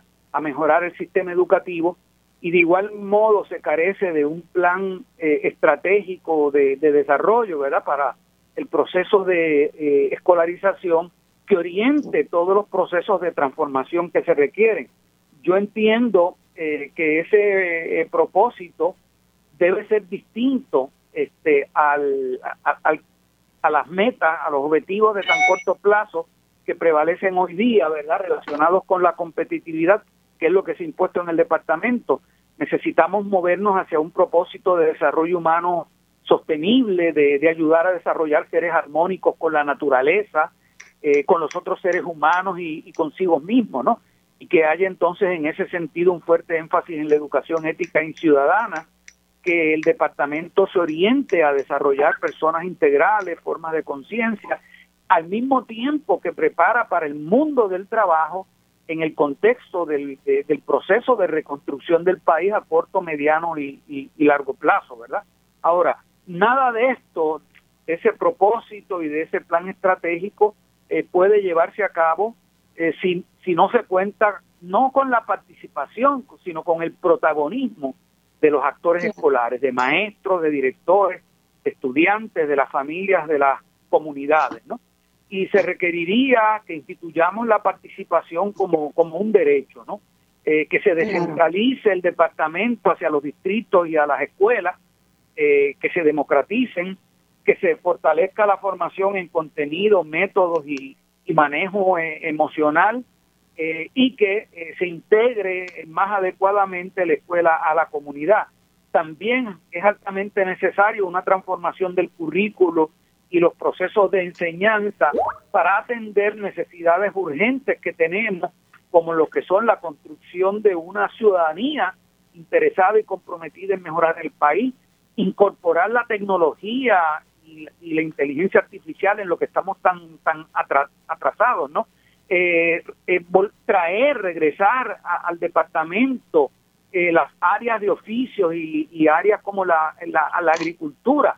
Eh, es una desgracia que tengan que ser este, universidades las que están proponiendo estas ofertas cuando debería ser el Departamento de Educación, sobre todo a nivel de ah. escuela superior y de igual modo totalmente de acuerdo totalmente de acuerdo. tenemos que, luchar por eso. bueno Ángel te agradecemos un montón. Estamos haciendo este periscopio rapidito de personas bien conocedoras que nos pueden dar esta síntesis. Después durante el año vamos a estar siguiendo muy de cerca todos estos desarrollos, así que contamos contigo siempre. Solo quisiera añadir, ¿verdad?, que nada de lo anterior es posible si no se hace una reorganización administrativa del departamento claro, que lo despolitice, lo descentralice y lo democratice. Gracias, Sin, sin duda, sin duda, y sin que realmente asumamos un compromiso colectivo con la despartidización, ¿verdad?, de la gestión pública, de toda la gestión pública. Así es. Bueno, muchas gracias Ángel. Y vamos a tener ahora a la doctora Daina Cortright, que eh, Daina ha sido profesora en la Universidad Interamericana durante muchos años, con una carrera muy brillante y donde también se convirtió en una especialista en, en sistemas de evaluación de la calidad educativa. Eh, y Daina le hemos pedido que haga una mirada sobre el tema de cultura, que siempre parece ser el patito feo de los presupuestos gubernamentales, ¿verdad? Cuando se reparte, nadie se acuerda de que la cultura y los gestores culturales tienen un valor tan grande para la sociedad. Para mí, la ciencia y la cultura son dos pilares sine qua non del desarrollo humano. Si la gente no tiene un conocimiento fundamental de, la ciencia y de las relaciones y de los aportes que hace el quehacer científico y si no valoriza el aporte de los creadores culturales, estamos mal. No sé si tenemos a Daina ya en línea. Eh, Daina, ¿estás por ahí en línea? estoy por aquí. estás por aquí, bienvenida. Entonces, este, pues estamos terminando este año con, con una situación bien, bien dolorosa y bien triste porque los cines, los teatros cerrados, las grandes actividades culturales y musicales canceladas, eh, la mayor parte de los creadores eh, culturales trabajan por cuenta propia, entonces no reciben desempleo, eh, están en una, han generado una situación, se ha generado una situación de precariedad bien grande para los creadores culturales. Nos hemos hemos hecho algunos programas de eso aquí en, Voz Alternativa. Y, además, este, esta semana salió una noticia que había estado dando vueltas desde hace como dos años. Yo había escuchado por primera vez todavía Ricardo Rosselló en el poder que Ricardo estaba negociando con con un grupo inversor para adquirir el Archivo General de Puerto Rico eh, y venderla o alquilar sus locales para hacer un emprendimiento turístico. También había interés, trascendió esta semana, en la Biblioteca Nacional. ¿Ustedes se imaginan lo que es eh, cerrar el Archivo General o la Biblioteca Nacional? Eso que en todos los países es un orgullo patrio. Daina, danos luz. ¿Cómo podemos evitarlo? Eso, eso lo, lo primero que, demuestra es un gran desenfoque, ¿no? De, la, de las prioridades y un desconocimiento bastante grande de la función de la cultura, no solamente la cultura como muchas veces se la ha pensado como una parcela o un aspecto del quehacer de un pueblo, sino la cultura, como tú bien has dicho, como un pilar del, del desarrollo sostenible de los pueblos. Eso ya se ha, se ha eh, estudiado mucho y sin duda estamos viviendo tiempos muy difíciles que, que nos permiten a todos entender y valorar aspectos de nuestra convivencia social que a lo mejor no habíamos pensado en ellos, no habíamos reflexionado en profundidad sobre ellos, ¿verdad?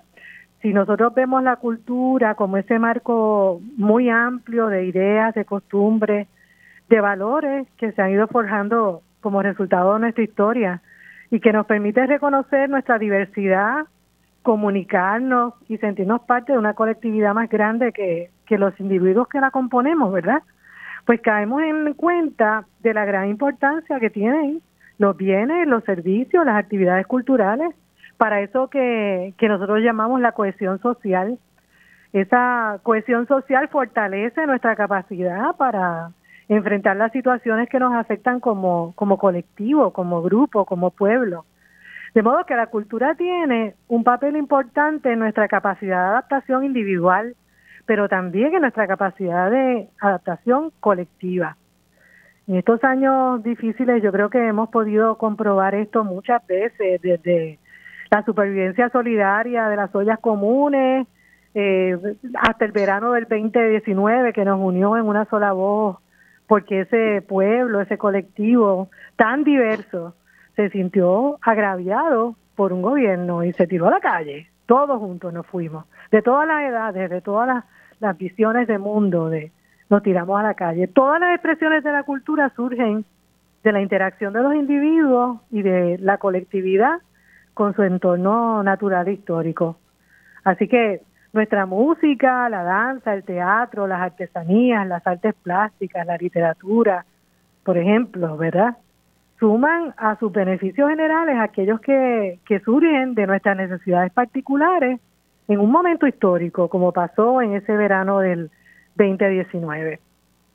Pienso que el quehacer cultural no ha sido siempre el patito, patito feo, como tú dices, de la gestión pública, porque si eso fuera así, no hubiéramos contado con grandes instituciones y proyectos como ese mismo Archivo General de Puerto Rico, el Instituto de Cultura, el Conservatorio de Música, la Escuela de Artes Plásticas, esos festivales de teatro que se hacían anualmente y muchos más. Lo que sí es evidente es que... Tiempo.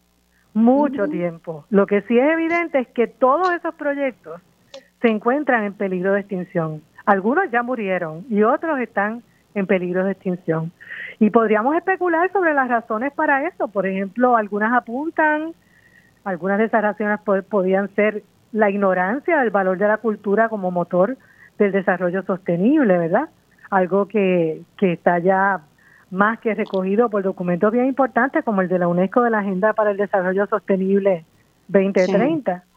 Y también otros podrían, otras razones podrían señalar que un abandono intencional del patrimonio tangible e intangible en ese interés de debilitar la respuesta social a la opresión que se ha hecho más evidente en las últimas dos décadas. y diluir y diluir en este esfuerzo hacia la estadidad, tal vez, ¿verdad? Este diluir lo que se consideran pilares de la identidad puertorriqueña. Por supuesto. Eso, eso es así porque nosotros nos, nos formamos y nos descubrimos. nos formamos, nos informamos y nos descubrimos en la cultura.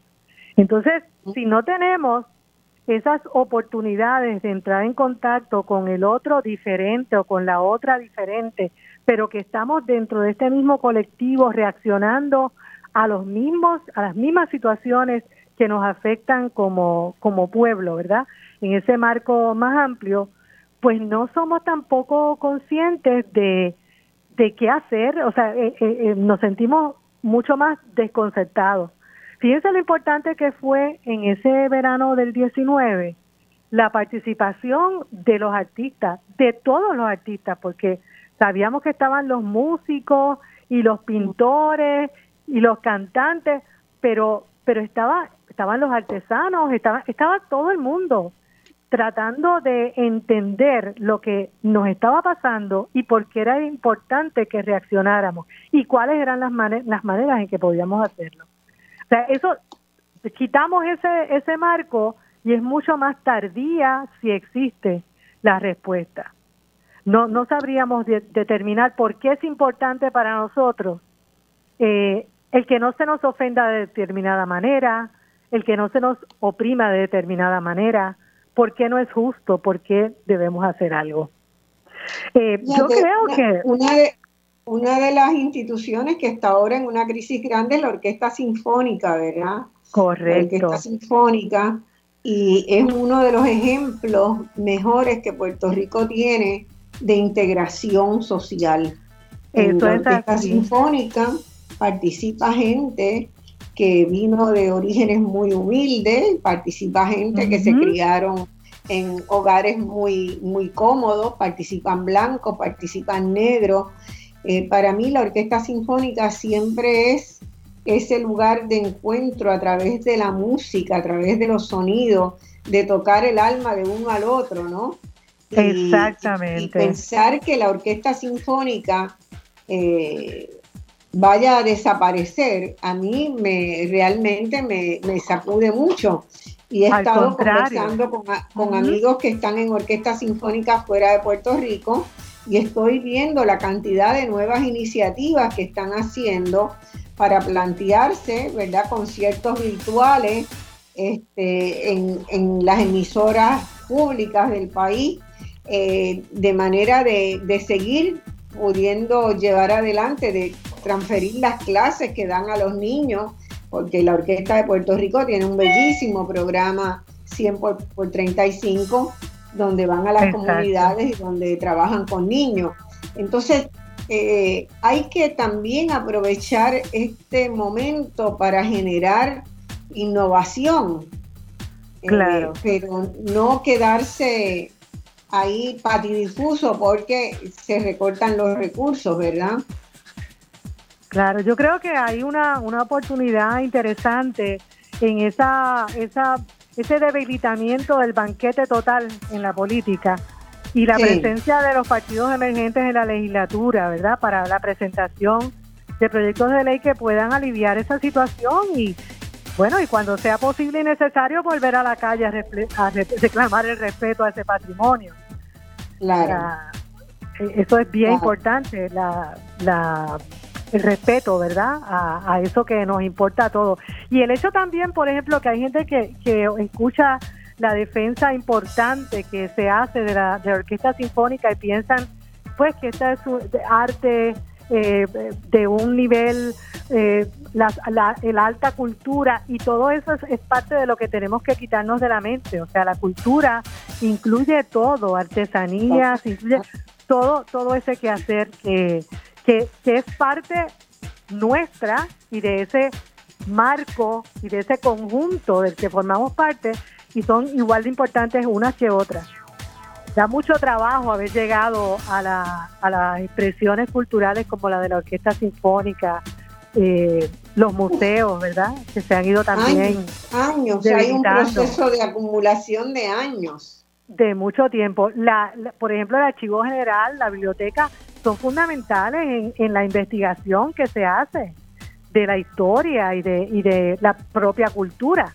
Entonces, bueno, de la colección de imágenes fotográficas y videos del archivo Totalmente. es algo realmente impresionante. Esa memoria histórica que no podemos tener porque la hayamos vivido, sino porque podemos verla, darnos cuenta de cuáles han sido los cambios, de la relación que ha tenido con nuestro proceso histórico. O sea, realmente estamos, eh, eh, eh, la música, el origen de la música está vinculado a la historia también. O sea, que, que estamos, es, es algo muy importante, muy importante, individual y colectivamente. Bueno, hacemos votos porque podamos frenar la locura en lo que sea posible, ¿verdad, Daina? Sí, es importante y es importante que hemos tenido esa relación con la diáspora y con organizaciones y universidades de estudios puertorriqueños en Estados Unidos, eh, organizaciones en, Chicago, en Nueva York, se han desbordado en todos estos años que hemos tenido estas catástrofes. Y uno de los, de los, de los eh, aspectos en que hemos sentido mayor apoyo ha sido en la cultura. Y hemos descubierto que es una cultura tan importante para ellos como para nosotros. Somos parte todos de esa misma historia y esa memoria compartida. Y ahí hay un potencial tremendo para, para seguir trabajando en el 2021, ¿verdad? De fomentar eso, de consolidar esos intercambios eh, con las comunidades de Puerto Rico y las organizaciones culturales en Estados Unidos, en las comunidades, en las comunidades boricuas que tantas hay en los Estados Unidos, boricuas y latinas en general. Así que yo creo que por ahí hay, se abren, ¿verdad?, nuevas posibilidades de generar y de difundir la cultura. Sí, esa, esa incorporación de las artes al currículo en todos los niveles de la educación pública, ¿verdad? Y de la diáspora. ¿Eso sería una prioridad para ti?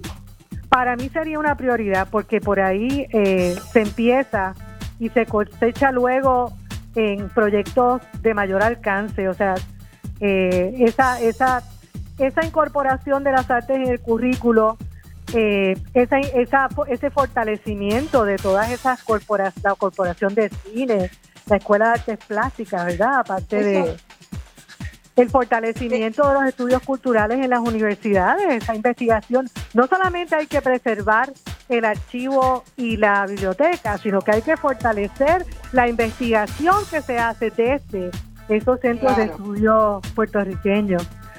Eh, hay mucho que hacer, mucho que hacer y yo tengo mucha esperanza de que eh, el desbordamiento que ha habido de los artistas en estas eh, en estas comunidades durante estos últimos años en que han necesitado tanto apoyo y lo han obtenido de los artistas de una forma espontánea y desinteresada, yo estoy segura que ha hecho más consciente a todo el pueblo puertorriqueño del apoyo que hay que darle a, la, al quehacer, a, a los bienes, hay que cuidar los bienes y hay que proteger el disfrute de esos bienes, servicios y actividades culturales a que tienen derecho todos los ciudadanos puertorriqueños por toda su vida. Y la ciudadana. Y con eso vamos a la pausa porque oigo la musiquita ya hace ratito. Millón de gracias, Daina, doctora vale. Este, siempre vas a estar con nosotros y siempre te tendremos discutiendo estos temas a lo largo del 2021. Un abrazo. Vamos a la pausa y volvemos inmediatamente con el doctor, el último segmento ya, con el doctor Manuel Torres Márquez y las llamadas del público que las vamos a tomar a partir de la una menos cuarto. Último segmento de voz alternativa y estamos Vamos a entrar con Manuel Torres Márquez. Doctor Manuel Torres Márquez, no sé si está por ahí, catedrático de la Universidad Interamericana, recientemente jubilado y catedrático de la UNESCO también. Manuel, ¿estás en línea? Hola. Hola, ¿me escuchas? Sí, te escuchamos. ¿Me escuchas? A toda la audiencia de alternativa y a los compañeros que me han precedido. Bueno, mira, Manuel, queremos eh, cerrar este periscopio contigo, que ha sido una mirada rápida, algunos de los ámbitos más importantes, ¿verdad?, de nuestro quehacer cotidiano en Puerto Rico, cubriendo las preguntas, las necesidades, las reflexiones sobre lo que nos deja el 2020 y lo que podría ser el 2021, que no hay ninguna certeza de que vaya a ser mejor que este, aunque tengamos toda la, toda la ilusión de que así sea. Los problemas de Puerto Rico son problemas muy serios, estructurales, son problemas que van a generar mucha tensión y que vamos a tener que encararlos eh, despacito eh, y uno a uno con una agenda concertada. Tú has estudiado en Puerto Rico y has estudiado en varios países de América Latina, ¿verdad? Donde has trabajado con la cátedra de la UNESCO. Eh, los elementos que se conjugan para hacer una mejor calidad de vida o eh, cambiar la calidad de vida, intentar a través de diversas políticas cambiar la calidad de vida que tiene la población. A mí me gustaría, este concepto de calidad de vida se usa muchas veces un poco suelto y, no se entiende muy bien qué es lo que quiere decir. a mí me gustaría que tú le explicaras a la población ¿verdad? ¿Cuáles son los factores que abonan a una mejor calidad de vida? ¿Qué sería lo esencial tener en Puerto Rico para tener una mejor calidad de vida? Eh, vamos a empezar por ahí. En un, les, eh, recuerdo a los amigos que vamos a estar tomando llamadas, así que desde las menos cuarto por ahí, preparen sus llamaditas por el 787-292-1704, 05 o 06.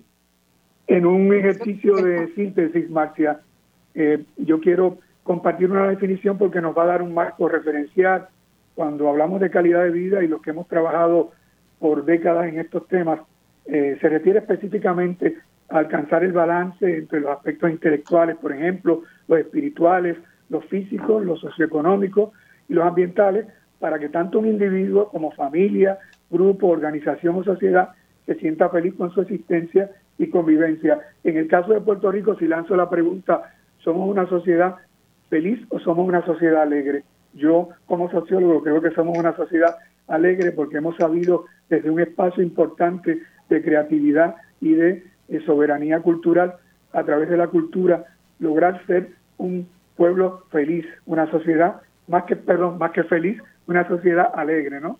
La clase política en todos los, en todas las latitudes ha manoseado mucho el concepto de calidad de vida, ¿no? Eh, para mm. justificar a través de sus discursos cuál ha sido su aportación. Hay eh, buenos ejemplos y hay ejemplos que es mejor no citarlos.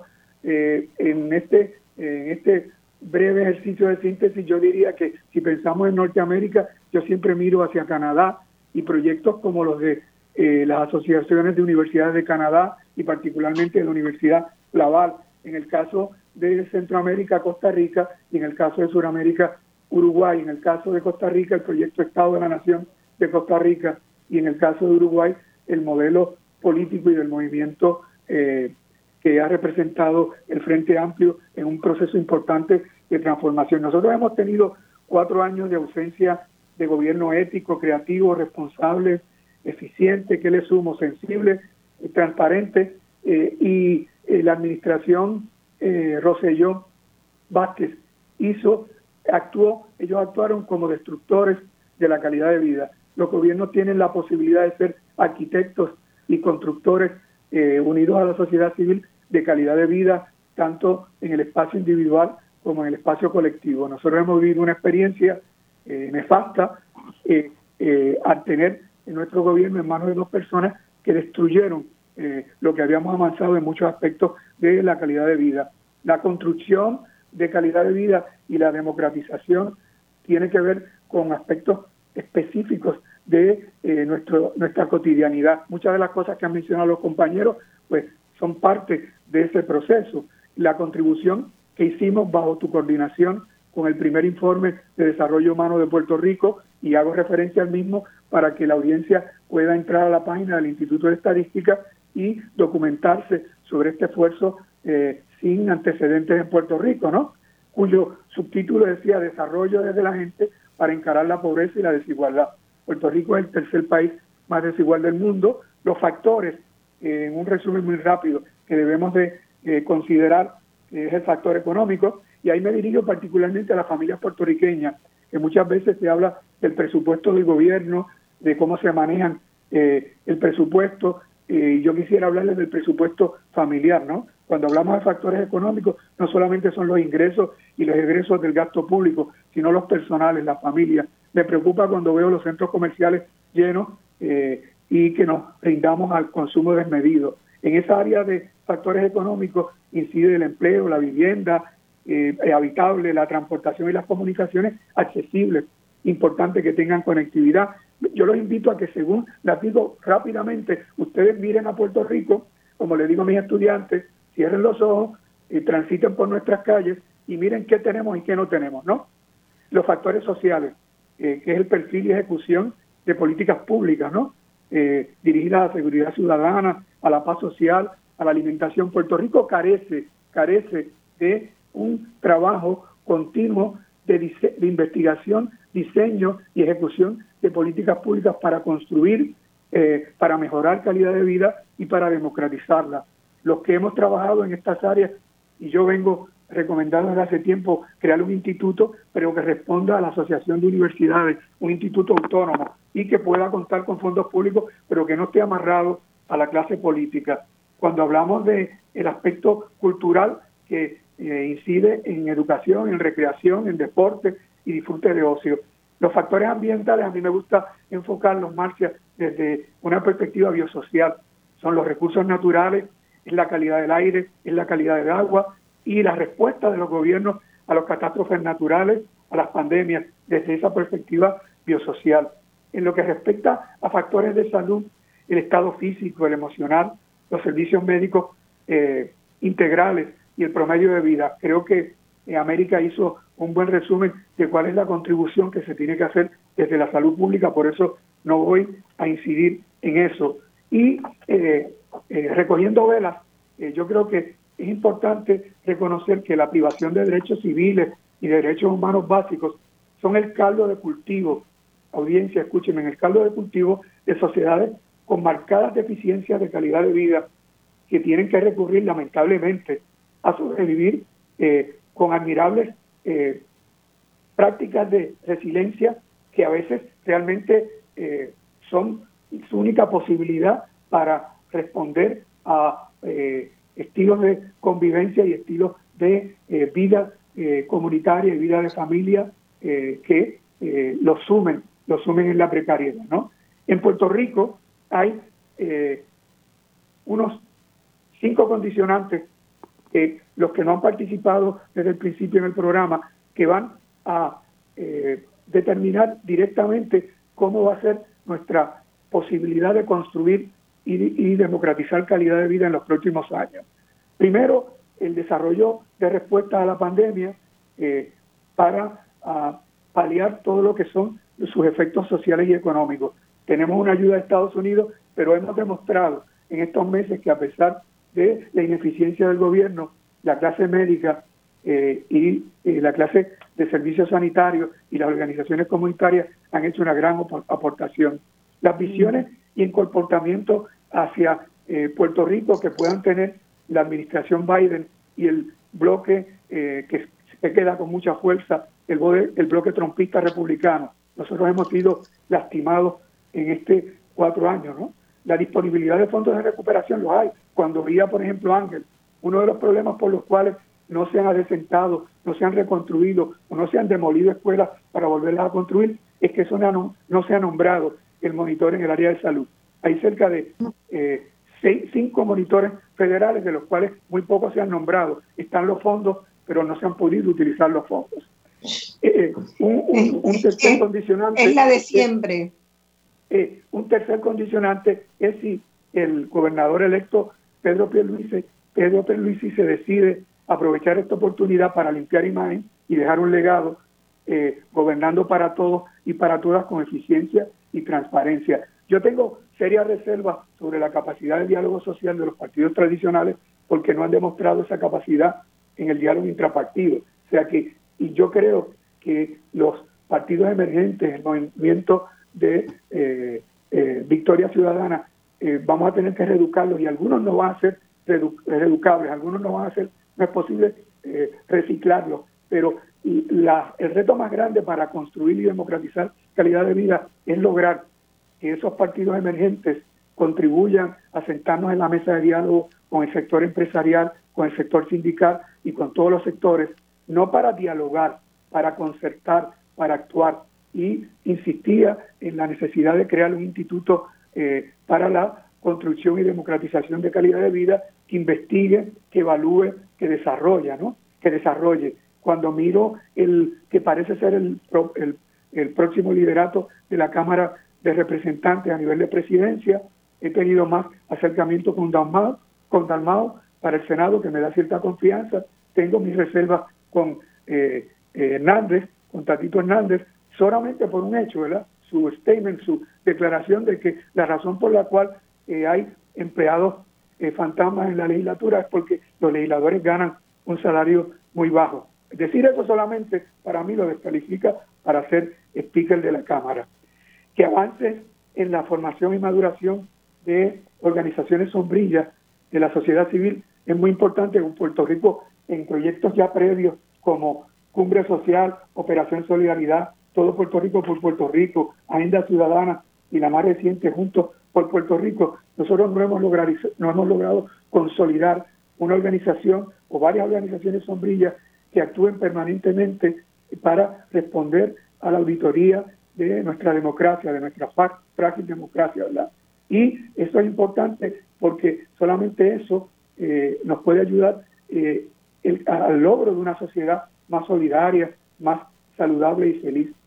Y yo creo que para ello, más que también es imprescindible reconocer derechos y asumir deberes. Nosotros hicimos una serie de mesas redondas en el Centro Agenda Puertorriqueña para la Calidad de Vida y resultaba deficitario el reconocimiento que nuestra sociedad tiene de sus eh, derechos y aún más dramático es el cierta evasión a asumir deberes. Eso es fundamental para construir calidad de vida y lograr cohesión social. Eh, sigue también esto que nos demos la oportunidad de romper las cadenas del bipartidismo depredador y el sometimiento eh, colonial. Esa es una realidad que si no la mencionamos en un país como el nuestro, pues sería eh, darle la espalda a nuestra realidad histórica, ¿no? Como mencionaba el consumo de, desmedido, ¿no? Y, yo tengo mi fe puesta y quiero con eso cerrar con un mensaje positivo, que con una autoestima fortalecida por el desprendimiento para compartir bienestar, para compartir seguridad y esperanza, eh, nosotros podemos poner en marcha eh, con lo que hemos aprendido y compartido en estos tiempos de transformaciones aceleradas y de horizontes inciertos. Nosotros tenemos una suma, Marcia, que a veces cuando yo lo digo, hay sectores, sectores que me dicen, no, pero no estoy de acuerdo contigo. Cuando tú sumas cultura caribeña africana, humanismo hispánico, ciencia, tecnología y pragmatismo que nos viene de nuestro vínculo con Estados Unidos. Por eso tenemos un sector empresarial tan, tan y tan eh, competitivo alrededor del mundo. Por eso somos creadores de una cultura singular, rica, que eh, llega a todas las latitudes y longitudes del mundo. Nosotros somos un país especial. Tenemos la fortaleza, tenemos los recursos, incluso tenemos los recursos, y lo hemos demostrado, para atender las urgencias sociales al margen de la ineptitud e ineficiencia de los gobiernos eh, que han administrado los recursos de este país, que no son pocos.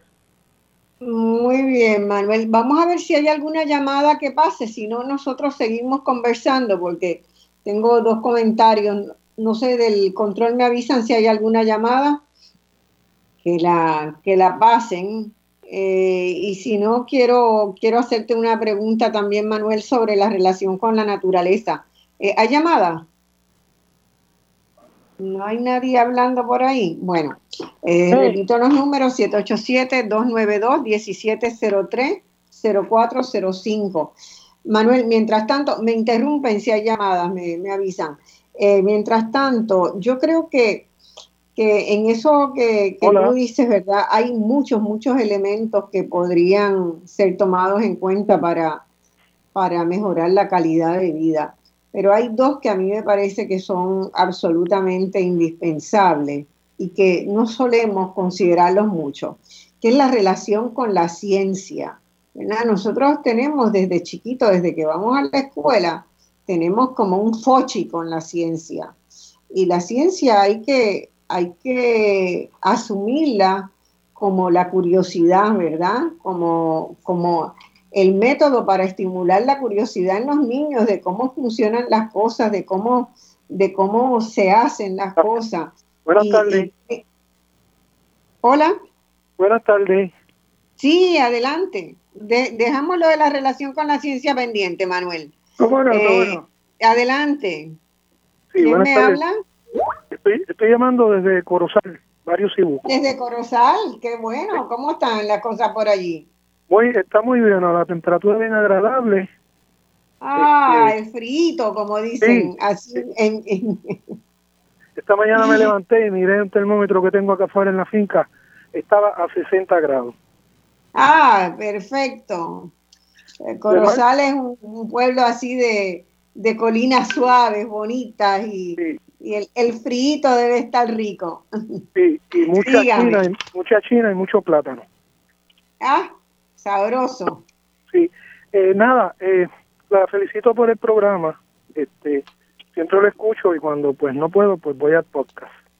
Este, estaba tomándome yo aquí un, refresco de parcha, eh, bien frío, que tengo aquí de las parchas que tengo por aquí sembrada. Cuando usted comentó que eh, Ricky Rosselló, la adolescente que gobernó a Puerto Rico, eh, tenía planes eh, sobre el archivo general y, y, y la el archivo la general Biblioteca Nacional y la Biblioteca Nacional. Mire, el programa pasado usted eh, entrevistó a, a Rivera la legisladora de, Victoria Ciudadana.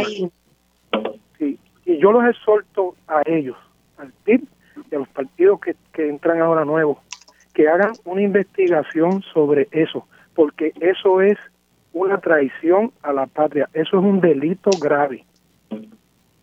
Eso hay que investigarlo y llegar a las últimas consecuencias, que es cárcel con esta gente, con estos delincuentes que, que vinieron a, a robar el patrimonio de esta isla y, y, y así a servirse con la cuchara grande.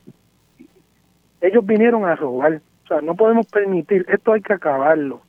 Esta gente hay que meterlos presos porque atenta, están atentando contra la, la, la, educación del país, contra nuestros archivos, contra nuestra historia. Esto no se puede dejar pasar. Yo exhorto a los legisladores, la nueva Cámara, nuevo Senado, que se dejen de chiquitas y ya votamos. Yo no votaba, voté por ellos para ver este cambio. Como dijeron unas damas que llamaron ahí, que llamaron. Esto hay que acabarlo. Yo voy a estar pendiente a la legislatura y al Senado porque esto no se puede dejar pasar. Y otras cosas más que tengo como ciudadano para legislar y acabar con el abuso que hay en este país de estos dos partidos que, lo que quieren es destruir esta patria. Bueno, Oiga, no capte bien su nombre. Luis Alfonso. Luis Alfonso de apellido. No, Alfonso de segundo nombre, Luis Alfonso Mato. Mato. Y Caldero, eh. porque mamá tengo. Este, oiga, le agradezco un montón y, sí, hay que, hay que organizar acciones y hay que organizar este eh, investigaciones serias porque aparentemente la línea era que como para pagarle a los bonistas se podrían considerar esos como activos, entonces en vez de pagarle con dinero se le entregaban edificios históricos. Ese por ahí venía la negociación. Marcia. Adelante, Manuel. Eh, eh, brevemente, en el factor de, de gobernanza que nuestra audiencia tenga claro que a través de esos factores que se incide en ética, equidad, transparencia, eficiencia y control de la corrupción. Y, y yo creo que una cosa que tenemos que trabajar es el ataque frontal a la violencia institucional que nos priva de servicios básicos, ¿no? Eh, no es solamente la corrupción, sino eh, la calidad eh, de los servicios, que son servicios pésimos, que no atienden aspectos fundamentales de urgencias de nuestra población en los diferentes sectores generacionales. Muchas bendiciones y muchas felicitaciones a nuestra audiencia. Bueno, yo también tengo que despedirme agradeciendo y lamentando que no podamos seguir con más llamadas. Queríamos darle hoy un pantallazo de dónde estamos y qué es lo que tenemos que asumir como desafío para el 2021. Estos amigos que han estado con nosotros estarán en uno o varios programas más adelante.